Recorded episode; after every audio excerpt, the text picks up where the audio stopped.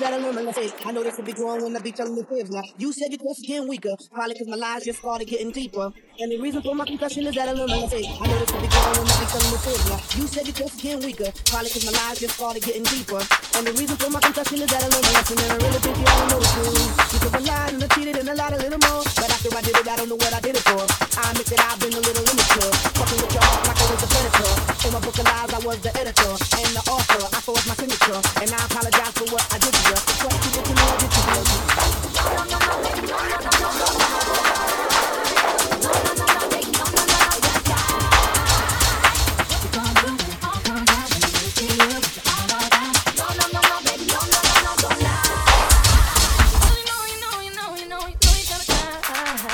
Take that.